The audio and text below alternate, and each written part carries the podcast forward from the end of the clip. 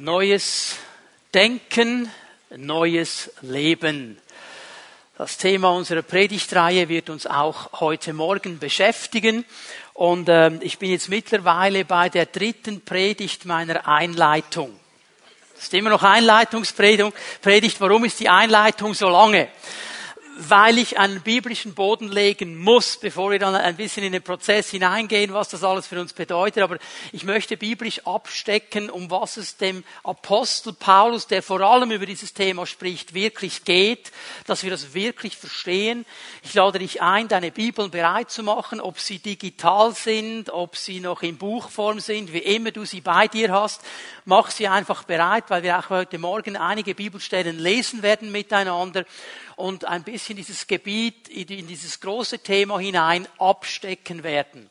Wir haben einiges gesehen. Ich versuche kurz zusammenzufassen der Mensch, so wie Gott ihn geschaffen hat, eigentlich geschaffen, eine Beziehung mit Gott zu leben, eigentlich geschaffen, in der Gegenwart Gottes zu leben, in einem wunderbaren Umfeld, das Gott für ihn vorbereitet hat. Er hat sich entschieden, seine eigenen Wege zu gehen. Er hat sich entschieden, nicht auf das zu hören, was Gott wollte. Er ist an diesem Ziel vorbeigegangen, das Gott ihm eigentlich gesetzt hat. Das ist übrigens die Definition dieses Wortes Sünde ist Ziel Zielverfehlung. Der Mensch ist an diesem Ziel vorbeigegangen, das Gott für sein Leben eigentlich gesetzt hat. Und durch diese Zielverfehlung ist etwas geschehen. Die Beziehung zu Gott wurde zerbrochen. Der Mensch lebt nicht mehr in der Gegenwart Gottes. In ihm ist etwas gestorben, so sagt es uns die Bibel. Es ist dieser eine Teil des dreiteiligen Menschseins, sein Geist. Und unser Geist ist ja der, Teil unseres Menschseins neben Geist, neben Seele und Leib, indem wir Kontakt mit Gott haben. So Gott spricht in unseren Geist, wir verstehen durch unseren Geist, was er sagen möchte. Das wurde zerbrochen. Der Mensch ist außerhalb der Quelle des Lebens. Und der Mensch hat dann versucht, alles, was ihm möglich ist, zu machen, um wieder an diese Quelle des Lebens zu kommen, um zurückzukehren zu diesem Gott, von dem er eigentlich herkommt. Nun gibt es aber keinen menschlichen Weg, egal was der Mensch versucht, egal wie viel Mühe das er sich gibt, egal wie sehr er sich anstrengt, es wird nie reichen, um zurückzukommen zu Gott.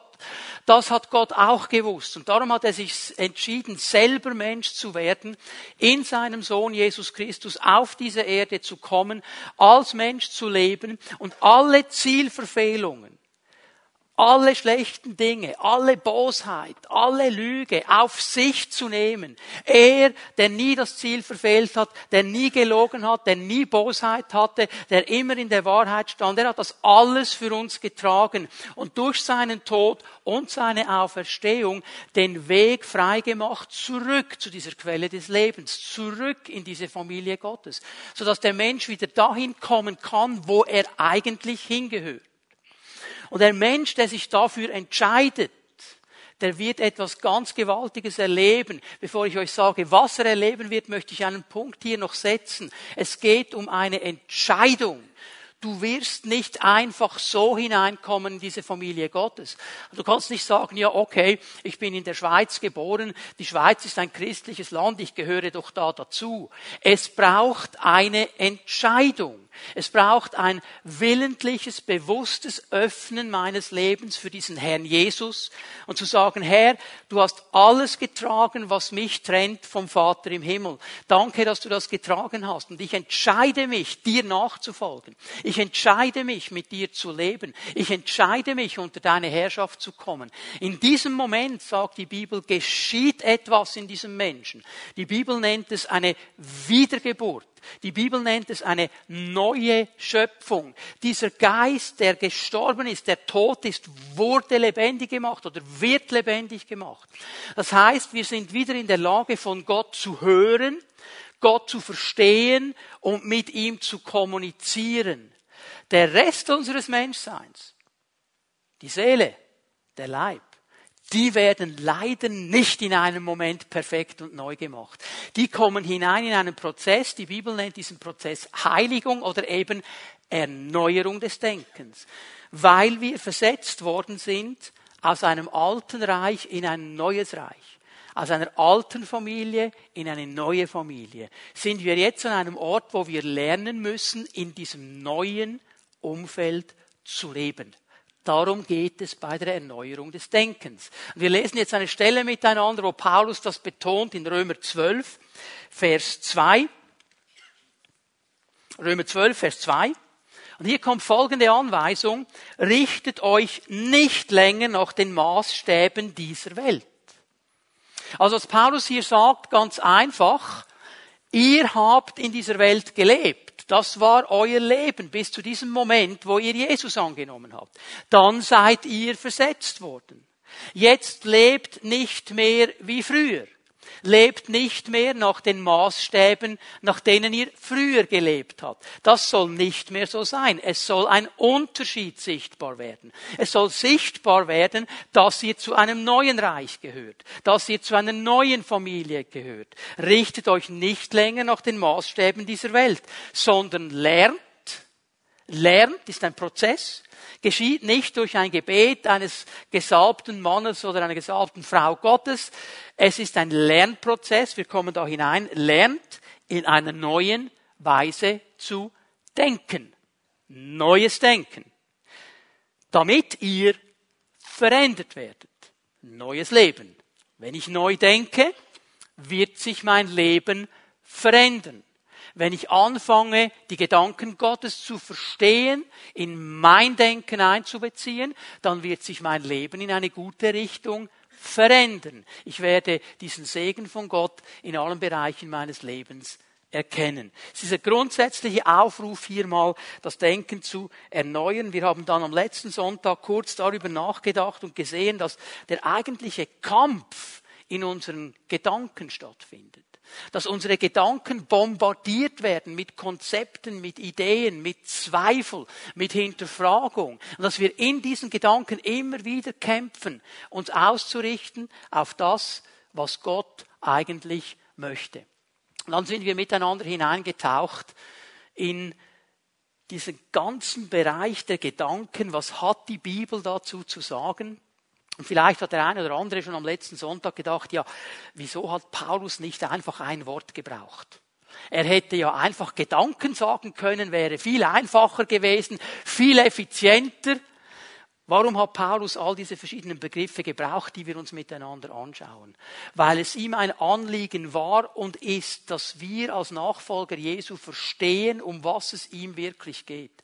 Dass wir die verschiedenen Nuancen verstehen, dass wir die verschiedenen Prägungen verstehen, dass wir verstehen, wo unser Denken einbezogen wird und nicht einbezogen wird. Darum werden wir hier Fortsetzung machen heute Morgen. Wenn du die Notizen der letzten Woche noch dabei hast, kannst du einfach Punkt 1 den Titel kopieren. Wir werden auch heute in einem ersten Punkt noch einmal über biblische Begriffe sprechen. Was braucht das Neue Testament für Begriffe, wenn es von der Gedankenwelt spricht, von unserem Verstand spricht und was will die Bibel damit klar machen? Gebe euch das vielleicht wichtigste Wort. Paulus hat dieses Wort am meisten benutzt. Es ist ein ganz starkes Wort im Neuen Testament. Es ist das griechische Wort nous. N-O-U-S, nous.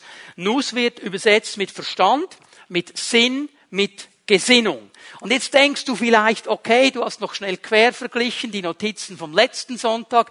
Ja, aber das ist ja verwandt mit all diesen anderen Begriffen, die wir schon gesehen haben. Hast du ganz richtig erkannt. Es ist verwandt. Es hat eine Verwandtschaft. Aber dieser Begriff Nus hat eine ganz starke Betonung und diese Betonung, die wollen wir heute Morgen klar erkennen. Es ist die Betonung der Prägung. Wir alle sind geprägt. Wir alle haben eine Prägung. Unser Verstand, unser Sinn, unsere Gedanken sind geprägt. Ob uns jetzt das passt oder nicht. Aber niemand kann sagen, ich bin nicht geprägt. Vom ersten Moment an, wo du auf dieser Erde bist, wirst du geprägt. Und diese Prägung des Verstandes, des Denkens kommt auf verschiedenen Bereichen in unser Leben hinein. Es beginnt in der Familie. Wir werden geprägt in unserer Herkunftsfamilie. Die Art und Weise, wie meine Eltern Familienleben gelebt haben, prägt mich. Ich höre gewisse Dinge. Bei uns macht man das so. Wir sind uns so gewohnt. Und jede, jedes Elternpaar, das Kinder erzieht, weiß, es kommt irgendwann der Moment, bei den einen früher, bei den anderen später, wo das Kind nicht mehr einverstanden ist mit der Menüwahl von Mami. Und dann hört man, aber bei Hansli gibt's immer nur Hamburger und Pommes frites, bei uns immer nur Gemüse. Und dann geht die ganze Diskussion los. Und das ist Prägung, okay? Und dann kannst du prägen, dann kannst du sagen, okay, Mag sein, dass es bei Hansli zu Hause Hamburger und Pommes frites gibt. Bei uns gibt's auch manchmal Hamburger und Pommes frites, aber es gibt auch Gemüse. Das ist Familienprägung bei uns. Und dann werde ich geprägt. Dann werde ich geprägt, wie ich mit Medien umgehe, wie ich mit Finanzen umgehe. Wisst ihr was, liebe Männer? Wir prägen unsere Kinder, wie wir mit unserem Ehepartner umgehen. Musst du nicht mal viel sagen. Die schauen einfach zu, was wir machen. Und das prägen. Das sind Prägungen. Und die nehmen wir mit. Wir kommen in die Schule und wir werden geprägt. Da wird unser Verstand geprägt, da wird unser Sinn geprägt in eine ganz klare Richtung. Und je länger wir in der Schule sind, je länger wir in Ausbildungen sind, desto mehr wird geprägt. Irgendwann gehst du vielleicht in eine Berufslehre, gehst in ein Studium. Das ist Prägung unseres Verstands, nehmen wir mit. Unsere Freunde prägen uns. Positiv und negativ. Können auf beide Seiten prägen. Wir werden geprägt. Erfahrungen, Dinge, die wir erleben, sie prägen uns. Jeder von uns ist geprägt. Und jeder von uns nimmt eine Prägung mit. Und jetzt sagt uns Paulus, dass mit diesem Nus, mit diesem Verstand, mit dieser Prägung etwas geschehen soll. Wir sollen nicht mehr nach den alten Prägungen leben, sondern lernen, die neue Prägung des Reiches Gottes anzunehmen. Die Kultur der Familie Gottes. Die Kultur des Reiches Gottes. Wisst ihr, was mir auffällt? Auch Menschen, die sagen, die Bibel interessiert mich nicht. Ich will nichts wissen von der Bibel. Hör mir auf mit diesem Buch. Da gibt es ja einige in unserer Gesellschaft, die so denken. Aber wisst ihr, was mir bei diesen Leuten auffällt? Die wissen ganz genau, wie ein Christ sich zu verhalten hat. Aber das wissen sie ganz genau. Und dann schauen sie dir ganz genau zu, wenn du so einen an deinem Arbeitsort hast, wenn du so einen in der Nachbarschaft hast. Die schauen ganz genau zu. Und sobald sie etwas finden, das nicht stimmt, sagen sie, ja, aber ein Christ sollte nicht. Also die wissen ganz genau, wer in der Familie Gottes lebt, hat eine andere Prägung, eine andere Kultur, als wer in sonst in einer Familie lebt. Die wissen das sehr gut.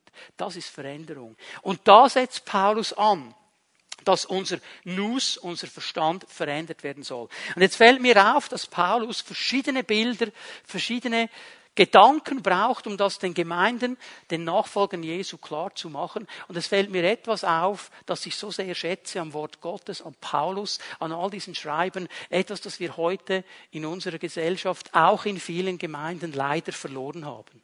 Dass Paulus eine saubere Balance hat zwischen Zuspruch und Anspruch wenn er über dieses Thema Erneuerung des Denkens spricht. Er hat eine saubere Balance zwischen Zuspruch und Anspruch. Es fällt mir auf, wir alle lieben Zuspruch, wir alle wollen Zuspruch, mit Anspruch können wir fast nicht mehr umgehen.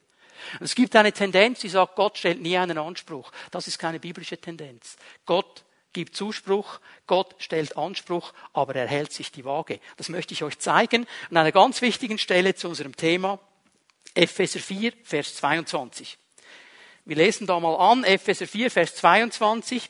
Dann wurdet ihr aber auch gelehrt, nicht mehr so weiterzuleben, wie ihr bis dahin gelebt habt.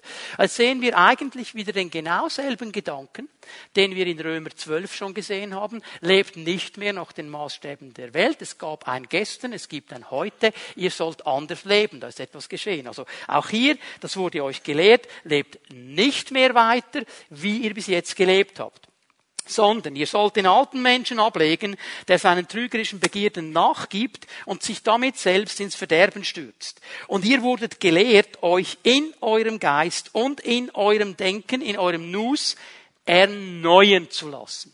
Und hier möchte ich mal anhalten, bevor ich weiterlese und euch diesen großen Zuspruch Gottes zeigen, hier in Vers 23. Hast du gesehen, was da steht? Ihr sollt euch erneuern lassen.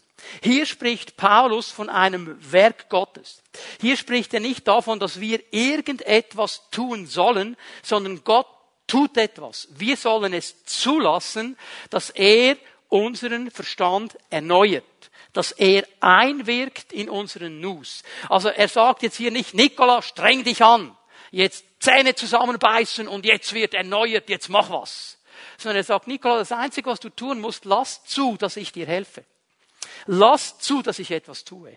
Lass zu, dass ich wirke an dir. Also hier ist zuerst einmal ein Zuspruch. Er sagt, ich möchte etwas wirken in deinem Leben. Ich möchte etwas tun in deinem Verstand. Lass das zu. Es gibt eine geniale Geschichte in Lukas 24, diese beiden Emaus-Jünger werden sie genannt, die auf dem Weg sind von Jerusalem nach Emaus, frustriert. Jesus ist am Kreuz gestorben. Sie haben noch nichts gehört von der Auferstehung und sie sind völlig frustriert da auf dem Weg, desillusioniert. Sie hatten so viel Hoffnung in diesen Jesus gesetzt. Jetzt ist er gekreuzigt worden. Und jetzt kommt der auferstandene Jesus, kommt an ihre Seite und sie haben ihn gar nicht gekannt.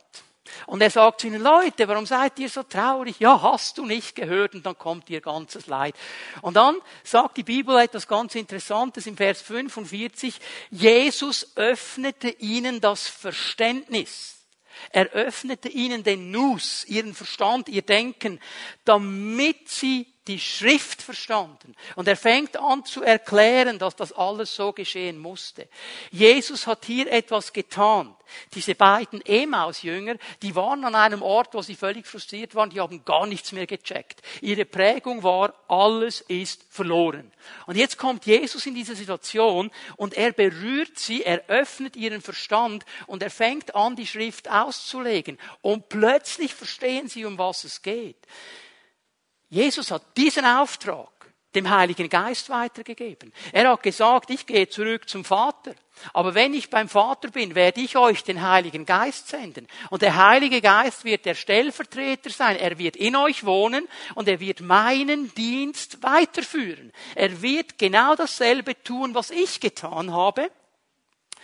Unter anderem sagt er, er wird euch erinnern an alles, was ich euch gesagt habe. Ich werde euren Verstand öffnen. Stehen wir?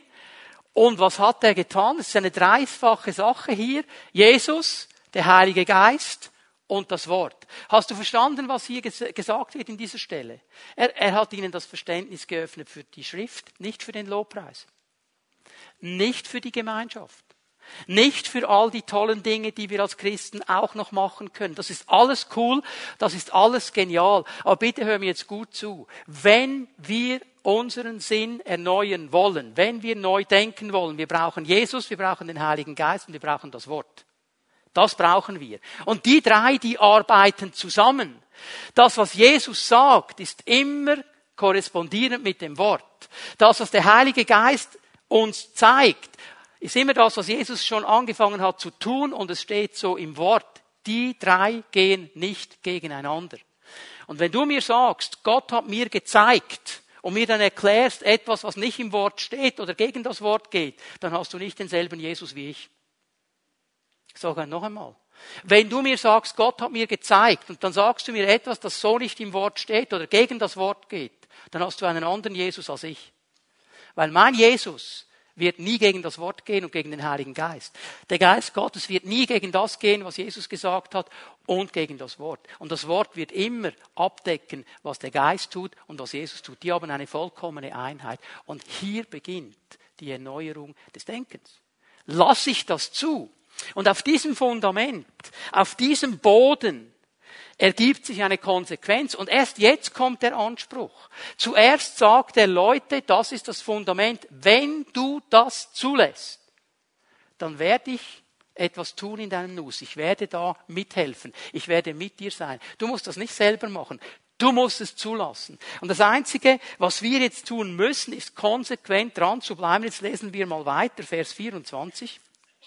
Ihr sollt den alten Menschen ablegen, hat er gesagt in Vers 22, und ihr sollt den neuen Menschen anziehen, der nach Gottes Bild erschaffen ist und dessen Kennzeichen Gerechtigkeit und Heiligkeit sind, die sich auf die Wahrheit gründen. Er braucht hier ein Bild, in dem er erklärt, ausziehen, anziehen. Das Alte ausziehen, das Neue. Jetzt bitte schön, Paulus war kein Schweizer Bergwanderer, der das Zwiebelprinzip kennt. Kennt ihr auch? Einfach so viele Schichten wie möglich anziehen und wenn es warm wird, eine Schicht ausziehen. Und wenn es wieder kalt wird, eine Schicht anziehen. Er spricht hier nicht davon, dass wir einfach ein neues Gewand über das alte anziehen sollen. Er sagt, zuerst musst du ausziehen. Und wenn du ausgezogen hast, kannst du anziehen. Das ist so eine Sache mit diesem Ausziehen und Anziehen. Heute Morgen, als ich aufgestanden bin vor meinem Schrank im Pyjama, da habe ich den Schrank angeschaut und habe gesagt, Pyjama aus, Jeans an, Hemd an. So, also wenn ich das gemacht hätte, würde ich jetzt immer noch im Pyjama vor euch stehen. Weil das Teil zieht sich nicht selber aus und die Jeans ziehen sich nicht selber an. Das musste ich tun. Das ist das, was wir tun müssen. Das ist der Anspruch, dass ich anfange zu verstehen, hey, Moment, Moment, Moment, das ist alter Mensch, das will ich nicht, das lege ich auf die Seite, da will ich nichts dazu haben. Das ist das Neue. Das ist das Neue, das will ich, das nehme ich auf, das ziehe ich an. Paulus geht weiter, Vers 25, legt alle Falschheit ab und haltet euch an die Wahrheit. Also wieder ablegen, was falsch ist, aufnehmen, was wahr ist. Ich lege etwas ab. Ich habe verstanden, das ist nicht in Ordnung. Ich nehme das auf, was richtig ist. Ablegen, aufnehmen. Das ist der Anspruch. Und jetzt kommt Vers 26, ist ja hochinteressant. Wenn ihr zornig seid, dann versündigt euch nicht. Also es gibt offensichtlich eine Art von Zorn, die sich nicht versündigt. Und es gibt eine Art von Zorn, die sich versündigt. Aber eines sagt er uns ganz klar, legt euren Zorn ab bevor die Sonne untergeht. Das heißt mit anderen Worten, geh nicht schlafen, wenn irgendetwas nicht in Ordnung ist. Geh nicht schlafen, wenn Zorn da ist gegen deinen Ehepartner. Also ich weiß nicht, wie Leute das schaffen, in einem Ehebett zu liegen mit der Person, auf die du sauer bist, wie nur etwas, und dann noch zu schlafen. Ich schaffe das nicht mal. Hilf mir beim Ablegen. Also bevor die Sonne untergeht, bevor ich schlafe, werden Dinge in Ordnung gebracht. Ich will nicht den Ballast des Tages in den nächsten Tag mitnehmen. Ablegen, aufnehmen. Okay? Also das ist dieser Anspruch. Der Zuspruch, Gott wirkt an uns. Der Anspruch, ich entscheide mich, weil Gott an mir wirkt, in seiner Kraft, konsequent abzulegen, was nichts mit ihm zu tun hat und aufzunehmen, was er mir sagt. Abzulegen, was früher war, aufzunehmen, was jetzt sein soll. Und hier spricht das Wort Gottes. An vielen, vielen Stellen werden wir uns noch anschauen. Eine klare Sprache. Ich gebe euch einen nächsten Begriff, den wir kennen müssen. Der Begriff Phronea. Phronea. Phronea bedeutet denken, urteilen, überlegen, um sich eine Meinung zu bilden. Es geht eigentlich um eine Beurteilung. Da soll etwas beurteilt werden, eingeschätzt werden, und dann kommt man zu einer Überzeugung, zu einer Meinung. Dann beurteilt man Situationen.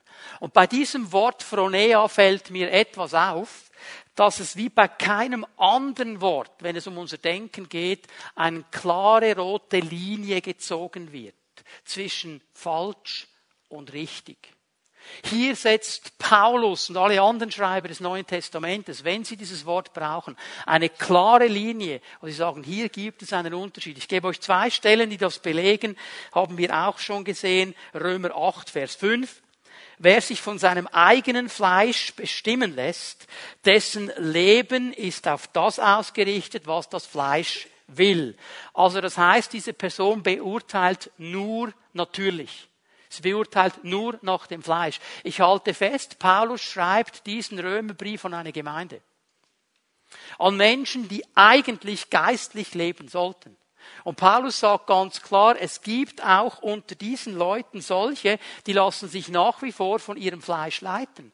Die beurteilen alles nur natürlich. Sie haben nicht verstanden, dass mit ihnen etwas geschehen ist und dass sie anders beurteilen können, dass ihr Leben sich verändern würde, wenn sie anders beurteilen würden, anders denken würden. Er sagt es ganz klar, wer sich vom Geist Gottes bestimmen lässt, ist auf das ausgerichtet, was der Geist will.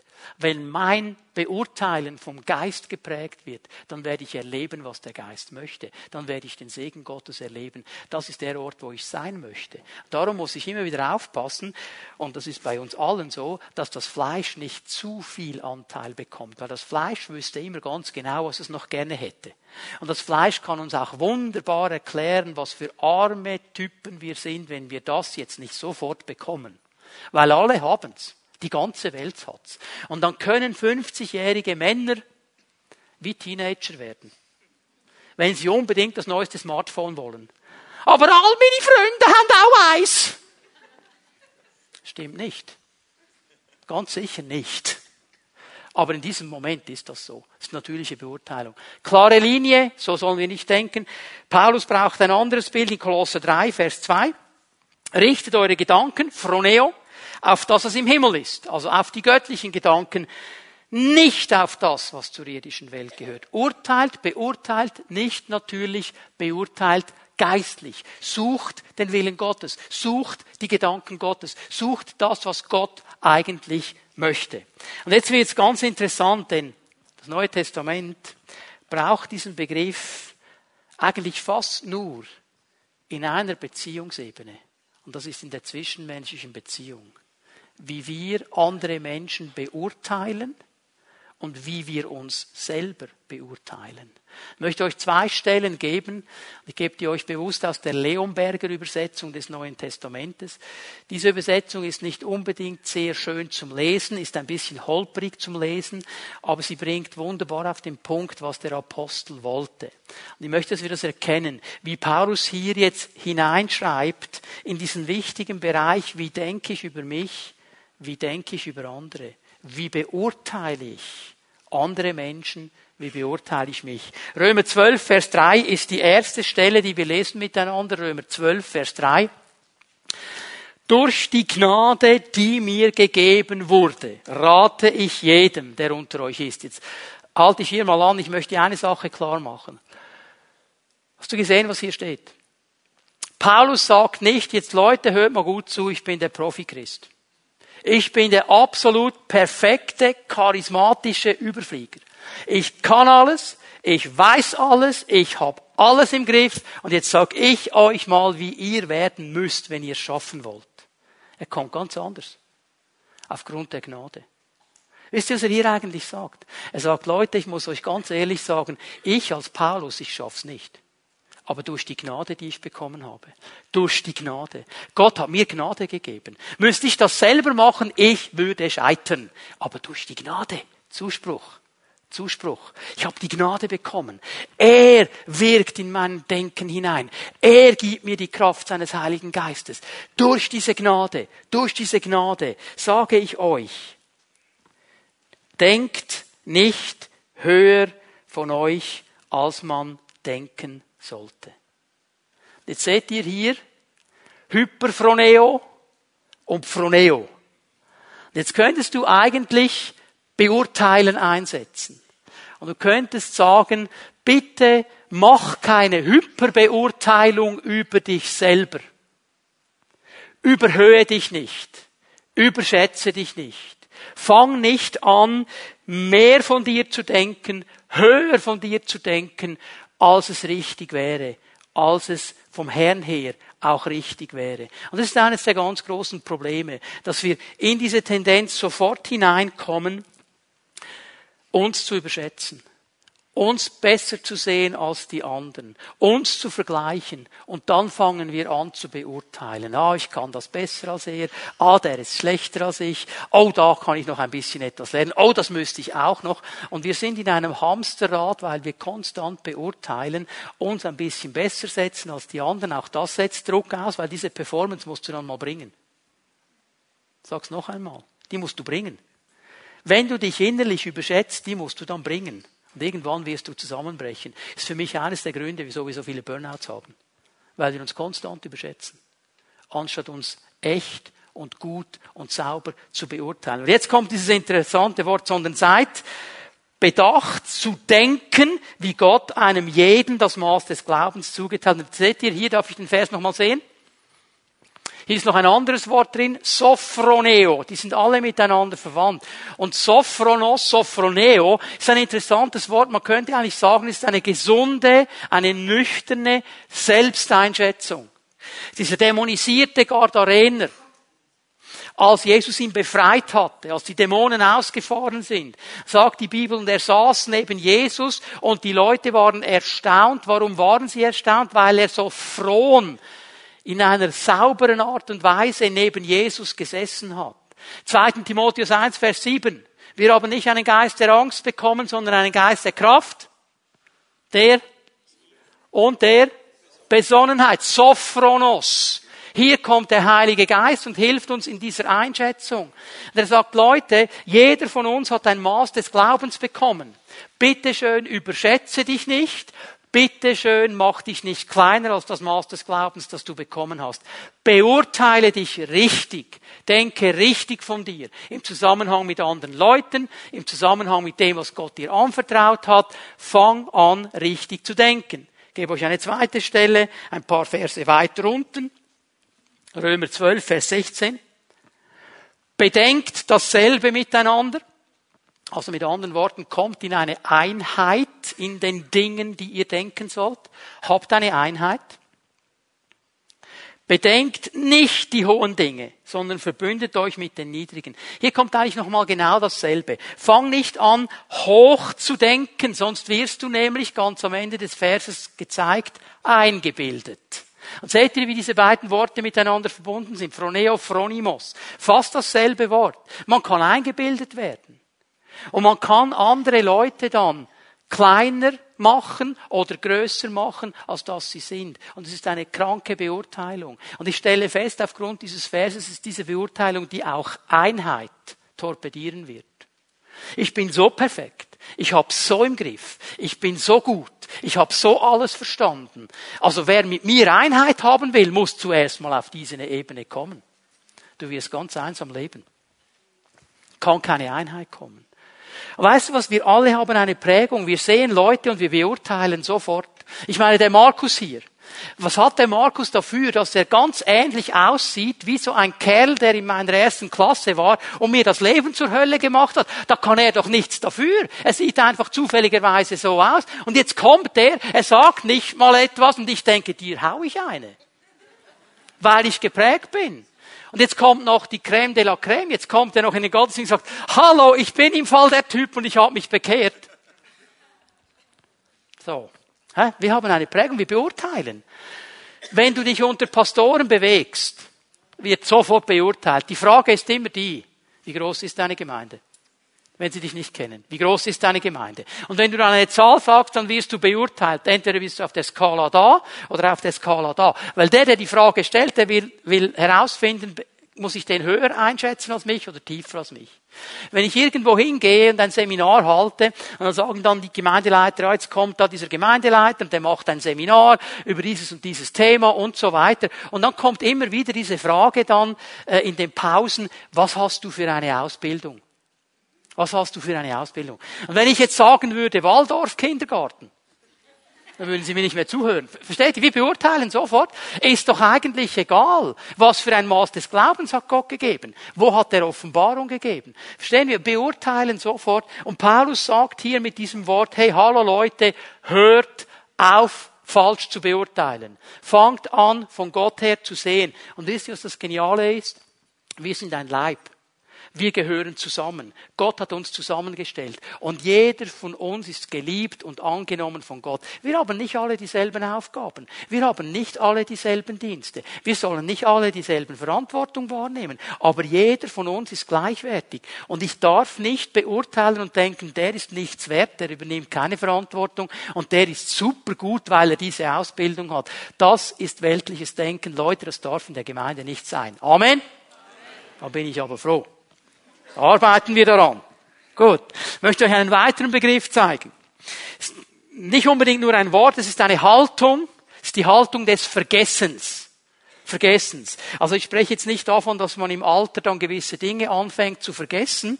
Ich spreche von Vergessen als ein verirrtes Denken und verwirrtes Denken. Was meine ich damit? Wenn wir Gottes Reden und Gottes Wirken vergessen in unserem Leben, dann machen wir nichts anderes, als ihn nicht in unser Denken mit einzubeziehen. Dann leben wir so in Sparten oder in Abteilungen. Wenn ich im Gottesdienst bin, denke ich an Gott, beziehe ihn mit ein wenn ich in der Pfimiatom bin, beziehe ich ihn mit ein. Ansonsten lebe ich einfach so nach der Weisheit der Straße und der Welt und so weiter.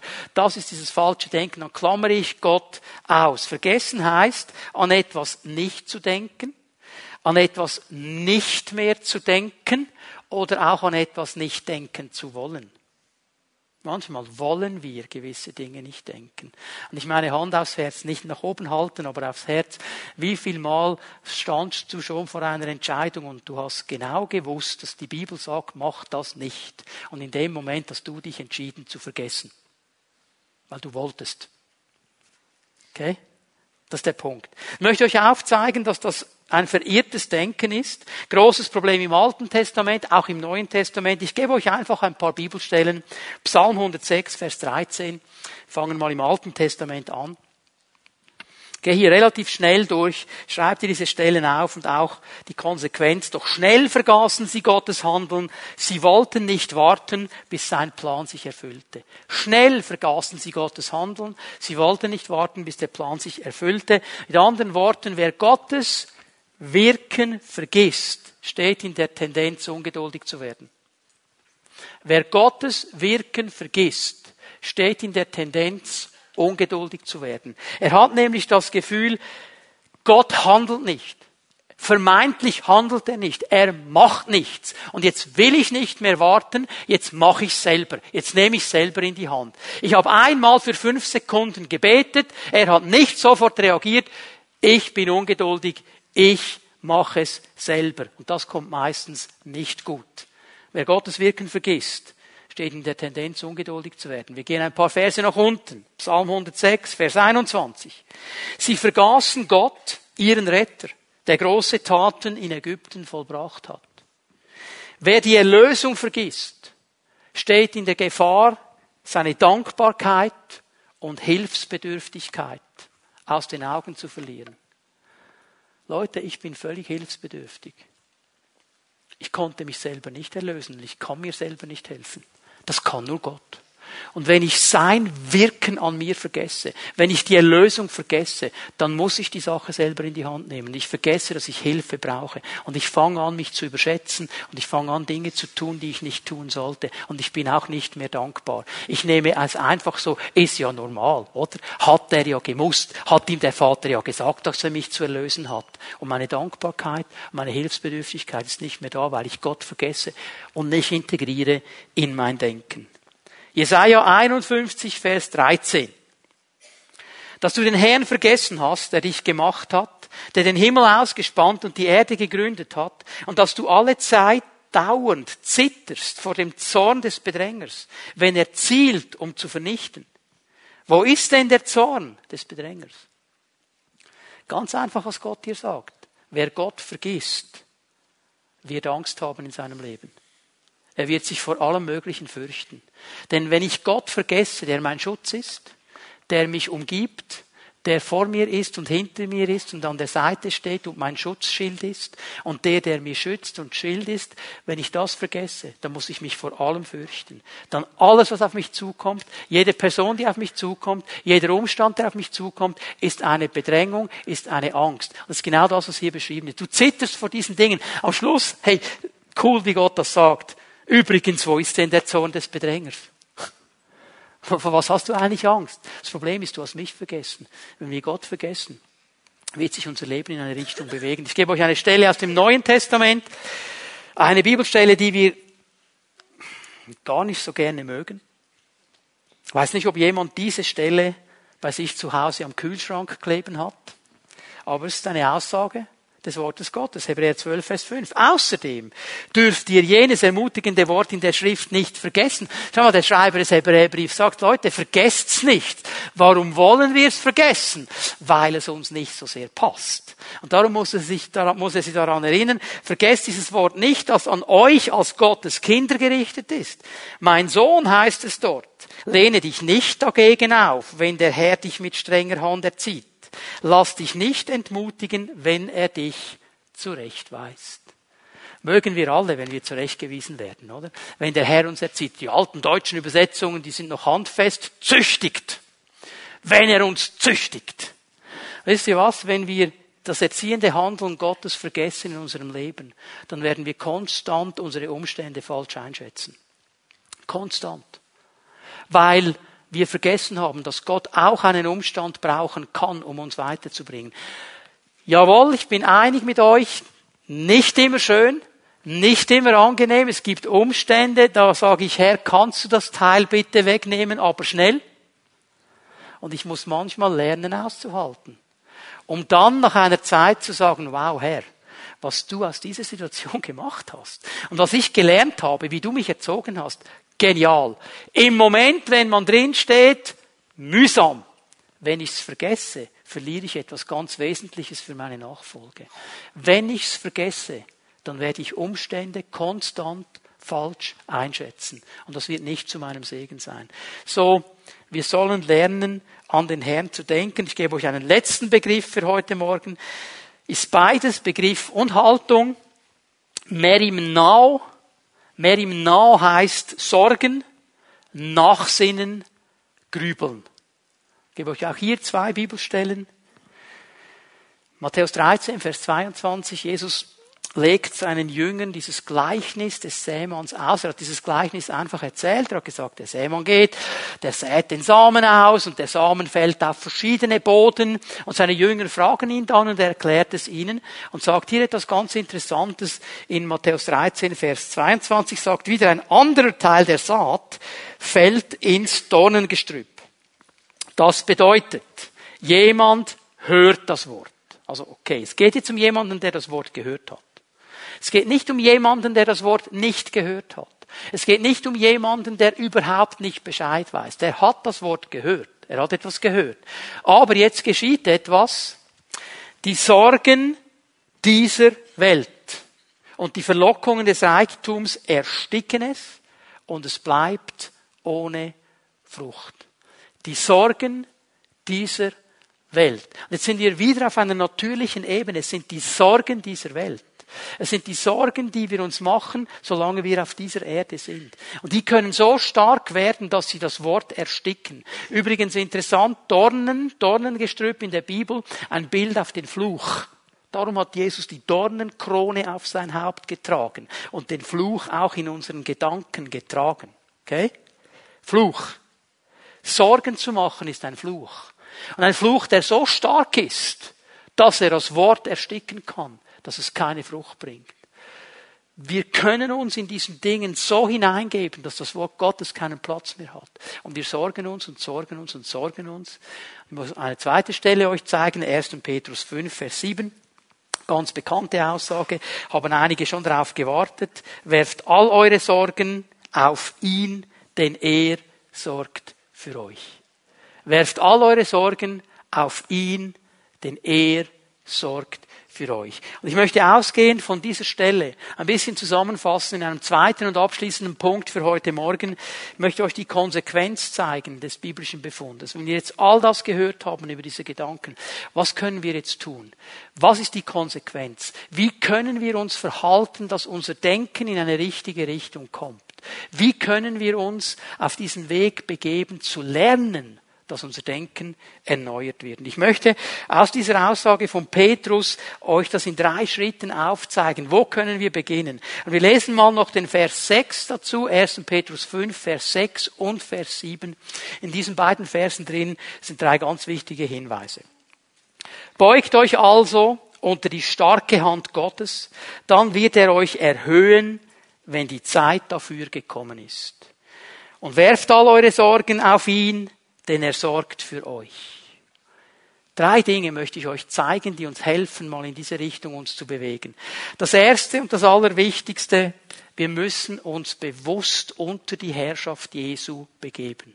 Du gesehen, was am Anfang von Vers 6 steht? Beugt euch unter die starke Hand Gottes.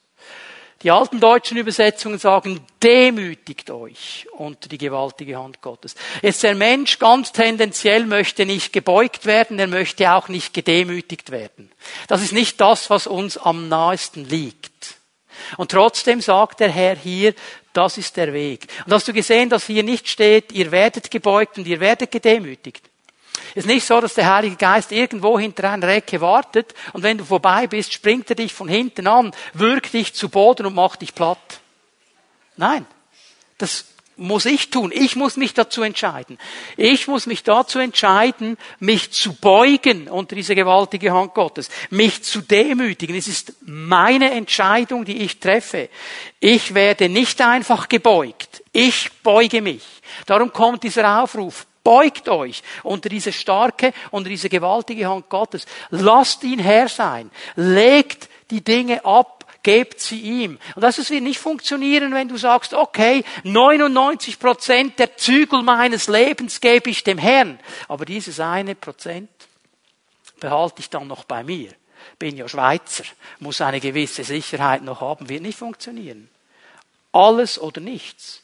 Hier geht es wirklich um diese, um diese gewaltige Hand Gottes, unter die wir uns beugen. Und wenn hier die starke Hand Gottes steht, die gewaltige Hand Gottes, bitte, dann meint der Herr nicht, dass er dich dann platt macht, wie du eine Fliege platt machst oder eine Mücke.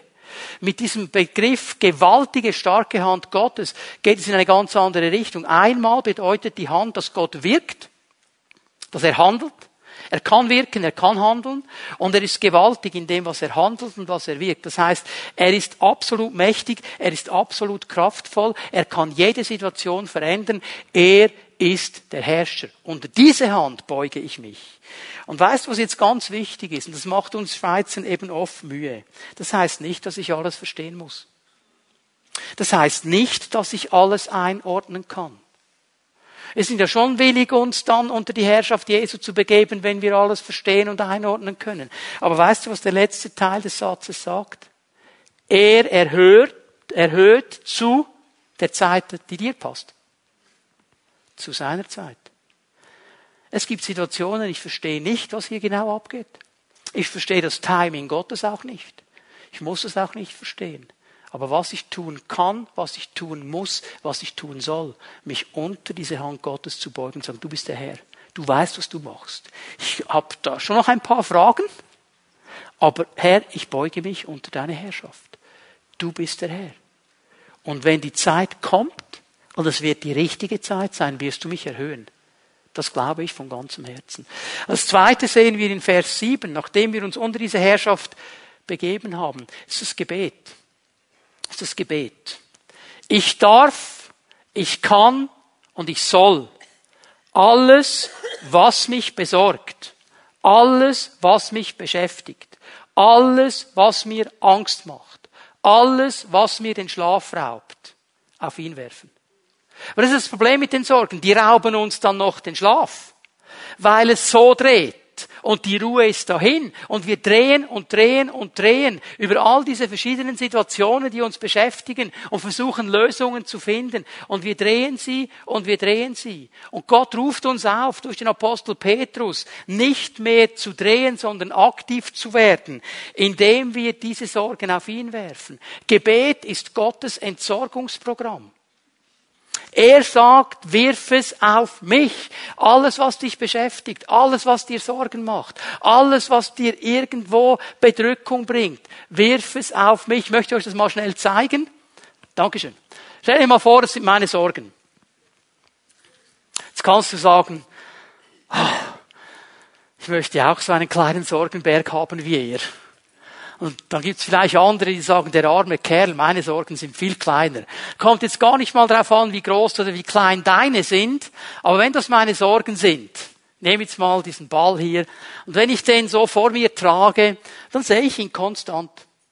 Ich beschäftige mich konstant mit diesen Sorgen und ich drehe sie von allen Seiten und ich versuche noch einen anderen Winkel zu sehen und ich versuche irgendwo eine Lösung zu finden. Ich sehe diese Sorgen die ganze Zeit. Ich kann sie mir auch auf den Nacken legen, auf die Schultern bürden, dann bin ich niedergebeugt von meinen Sorgen. Ich merke, die sind da, sie drücken. Wie soll ich das jetzt machen? Da ist diese finanzielle Sorge, da ist diese Krankheitssorge, da ist diese Familie. Wie soll das gehen? Kann ich alles machen? Was hat die Bibel gesagt? All eure Sorgen werfet auf ihn. so, wo sind sie? Wo sind sie? Ja, wo sind sie jetzt? Bei ihm. Bei ihm. Nicht mehr bei mir. Seht, ich habe sie nicht mehr. Ich habe sie auch nicht fallen lassen. Wenn ich sie fallen gelassen hätte, würde ich beim nächsten Schritt drüber stolpern. Ich habe sie nicht da. Sie sind nicht auf meinen Schultern, sie sind nicht vorne, sie sind bei ihm. Weil er mir gesagt hat, wirf diese Sorgen auf mich und ich werde mich darum kümmern. Ich darf sie wegwerfen. Und wenn sie nicht mehr bei mir sind, sind sie bei ihm. Und weißt du, was das Coole ist? Gott macht das ja nicht so, dass er auffängt und sagt, na, der Matthias wieder. Werde die mal in den Matthias Sorgenschrank packen im Himmel. Er wird anfangen, damit etwas zu tun. Die Bibel sagt, schau nochmal zurück zu Vers 7. Er sorgt für euch.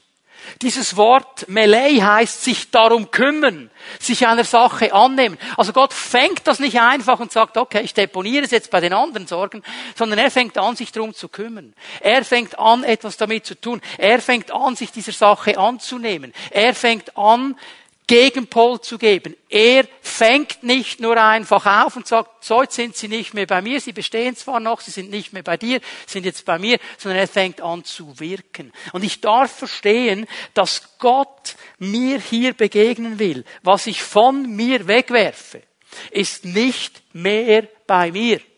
Es ist bei ihm. Egal was es ist. Ob es eine Sorge ist in meiner Ehe, ob es eine Sorge ist über meine Kinder, ob es eine Sorge ist über meinen Beruf, über Finanzen, ob es eine Sorge ist, die aus meiner Vergangenheit kommt, ob es eine Sorge ist, die meine Zukunft betrifft. Ich darf es auf ihn werfen. Und Gott fängt es auf und wird handeln und wird sich darum kümmern. Und dann kann ich nur noch eines tun. Vertrauen. Vertrauen. Ihm zu vertrauen, dass er sich um meine Sorgen kümmert. Dass ich vorwärts gehen kann und erwarten darf, dass er wirksam wird. Dass er mir Türen öffnet. Dass Dinge sich verändern, weil er als mein Gott mir das zugesagt hat und mir versprochen hat. Worauf konzentriere ich meine Gedanken? Das ist die große Frage. Worauf konzentriere ich sie? Auf all die Dinge, die mir Sorgen machen. Auf all die Dinge, die mich niederdrücken. Auf all die Dinge, die so groß in meinem Leben stehen. Und ich drehe mich nur um diese Dinge und komme da nicht mehr raus. Oder fange ich an zuzulassen. Und jetzt lesen wir die Stelle mal aus Lukas 24, Vers 45. Er öffnete ihnen das Verständnis für die Schrift, sodass sie verstehen konnten. Er öffnete ihnen das Verständnis für die Schrift, sodass sie verstehen konnten. Jetzt kommt eine interessante Frage. Das, was er ihnen gezeigt hat, das, was er geöffnet hat, stand das drei Stunden, bevor sie Jesus begegnet sind, schon in der Schrift? Ja, stand schon da. Sie haben es vielleicht sogar noch in ihrer Bibellese gelesen an diesem Morgen, sie haben es aber nicht verstanden. Auf was konzentriere ich mich? Lasse ich zu, dass Gott mir begegnen darf? Dem Heiligen Geist mit seinem Wort, meinen Verstand öffnet und mir dabei hilft, so zu denken, so zu sehen, wie er sieht. Du sagst, ja, ja, ja, ja, ja, ja, aber ich kann ja trotzdem noch an die Sorgen denken. Klar kannst du, wenn du willst. Weißt du, was ich in so einer Situation mache? Ich werfe sie noch einmal und noch einmal und noch einmal und noch einmal und noch einmal und noch einmal und ich werfe sie so lange, da kann ich extrem penetrant sein bis ich innerlich zur Ruhe komme. Und dann sage ich, Herr, ich habe es dir gegeben. Und weißt du, was dann geschieht? Wenn ich dann sage, jetzt bitte hilf mir, Herr, hilf mir. Dann fängt der Herr an, immer, das macht er immer so. Er fängt an, mir Situationen in meinem Leben zu zeigen, wo ich erlebt habe, wie er meine Sorge genommen hat und sie verändert hat. Und ich werde aufgebaut und ich kann ihm vertrauen. Ich fange an, mein Denken zu konzentrieren. Nicht auf die riesengroße Sorge, die da ist, sondern auf das, was der Herr schon so Großes getan hat in meinem Leben. Und ich vertraue ihm. Das ist die Frage, die ich heute Morgen zu beantworten habe. Wenn ich mich bewusst entscheide, unter die Herrschaft Jesu zu gehen, alle Sorgen auf ihn zu werfen, ihm zu vertrauen, dann wird er mir immer wieder das Verständnis öffnen für die Schrift. Und er wird mir Dinge zeigen, meine Gedanken in die richtige Richtung lenken, so dass ich das denken kann, was aufbaut, was freisetzt. Und er wird mir zeigen, was er über mein Leben zu sagen hat. Er hilft mir, mich zu beurteilen und andere zu beurteilen. Und wenn er das tut, dann ist es immer aufbauend, gut und stark. Können wir aufstehen miteinander? Ich möchte die Lobpreiser bitten, nach vorne zu kommen. Und darf ich auch bitten, dass Fimi at Home Leiterinnen und Leiter, die hier sind, gleich nach vorne kommen und sich bereit machen, mit Menschen zu beten.